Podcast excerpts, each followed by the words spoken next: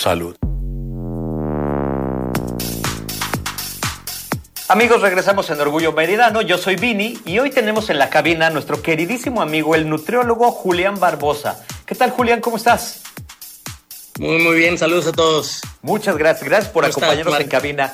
Oigan amigos, ¿cuántos de nosotros nos hemos tenido que poner a dieta porque no estamos de acuerdo conforme con cómo lucimos, ¿no? O muchas veces estamos en un programa de entrenamiento y necesitamos una eh, nutrición especializada o simple y sencillamente, pues la verdad es que también se vale lucir bien y llegar a la playita y quitarte la playera y que el cuerpo se vea escultural, ¿no? De poder presumir el cuerpo y no el puerquecito. Entonces, por eso nos, nos, nos permitimos invitar al queridísimo Julián para que nos platique mucho más de todos estos temas. Eh, Julián, dinos, eh, ahí está este mito. ¿Está peleado el tema de de la salud o de la nutrición con un buen comer?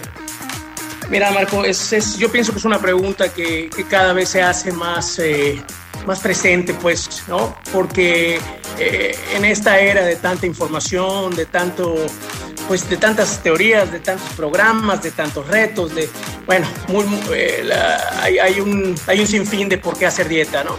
Y se nos olvida un poquitito que hay un tronco común.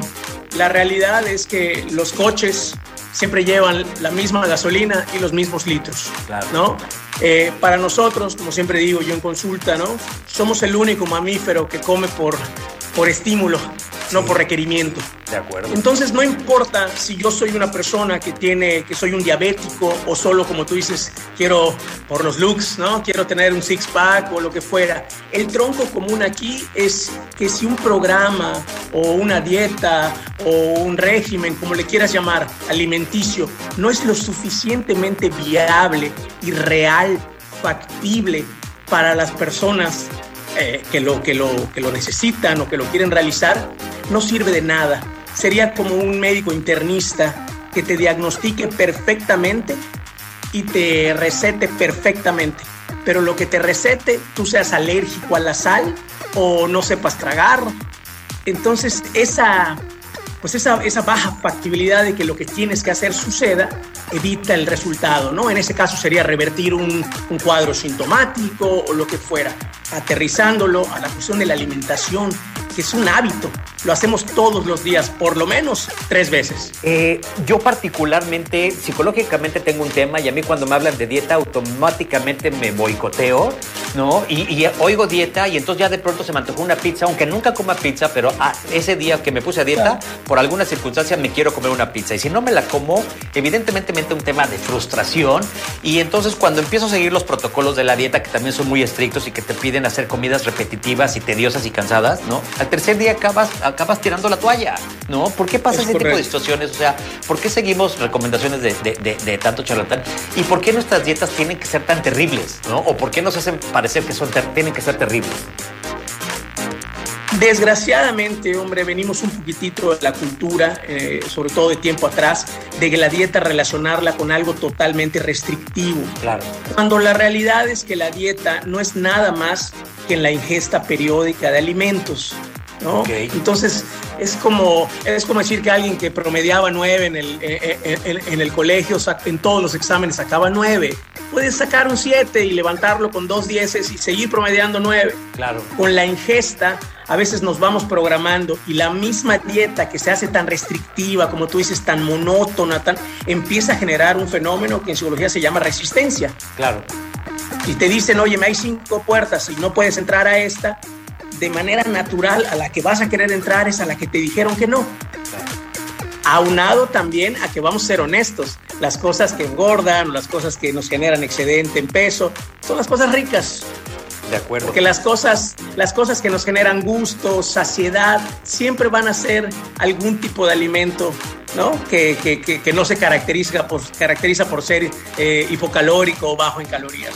Entonces, digo, aterrizándolo un poquitito, yo soy realmente un creyente, porque yo soy una persona que, padeció sobrepeso en, en, pues, estando chavito, y, este, y descubres que hasta que la manera que hagas para bajar de peso, para entrar en un régimen, deportivo, para lo que fuera que tú, que tú utilices una dieta, debe ser considerando todos los aspectos, gustos, horarios, entorno, mira, muchísimas veces hasta cuestiones endémicas, es decir, a lo que estás acostumbrado. De repente nos recomiendan dietas en internet, que son dietas del sur de España y, los alimentos ni siquiera son los que estamos acostumbrados a consumir. Pero incluso hasta el metabolismo, ¿no? La genética. Es, correcto, es correcto. Entonces, si te fijas, eh, pienso yo que la dieta para lo que fuera es muchísimo más que un cálculo matemático calórico y ya, como que en automático. ¿no? Que, que, que, inmediatamente eso es lo que hay que hacer y que es la única manera. Yo digo que para hacer dieta, para cualquiera que sea tu objetivo, es una de las pocas cosas que para ir de punto A a punto B puedes llegar de varias maneras, de carambola de tres bandas, eh, directo, en zigzag, como sea. Sobre todo porque lo que sea que tú obtengas, considerando estos factores que te digo, como bien dices tú, sabor, gusto, muchísimas cosas, lo que van a hacer es que lo que sea que tú obtengas sea más longevo, que sea más, eh, digamos, eh, que no sea tan efímero, ¿no? Claro. Porque en el caso de, los de los retos, ¿no?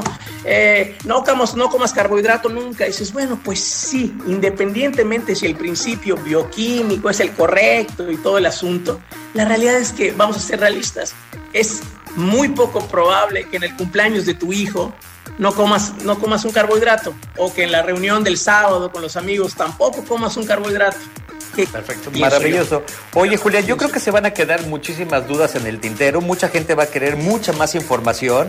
¿Por qué no permitimos a la gente que nos mande sus preguntas, sus dudas, que nos manden un WhatsApp al 999-507-9678 y que nos digan qué más les gustaría saber o qué más le, quisieran preguntar a nuestro queridísimo nutriólogo Julián Barbosa? Amigo, muchísimas gracias por habernos acompañado. Que esta sea la primera de muchas visitas y por aquí vamos a quererte ver mucho más seguido. Marco, un gustazo, un gustazo y muchísimas gracias por la invitación. Un gusto compartir con ustedes y aquí estoy a su disposición.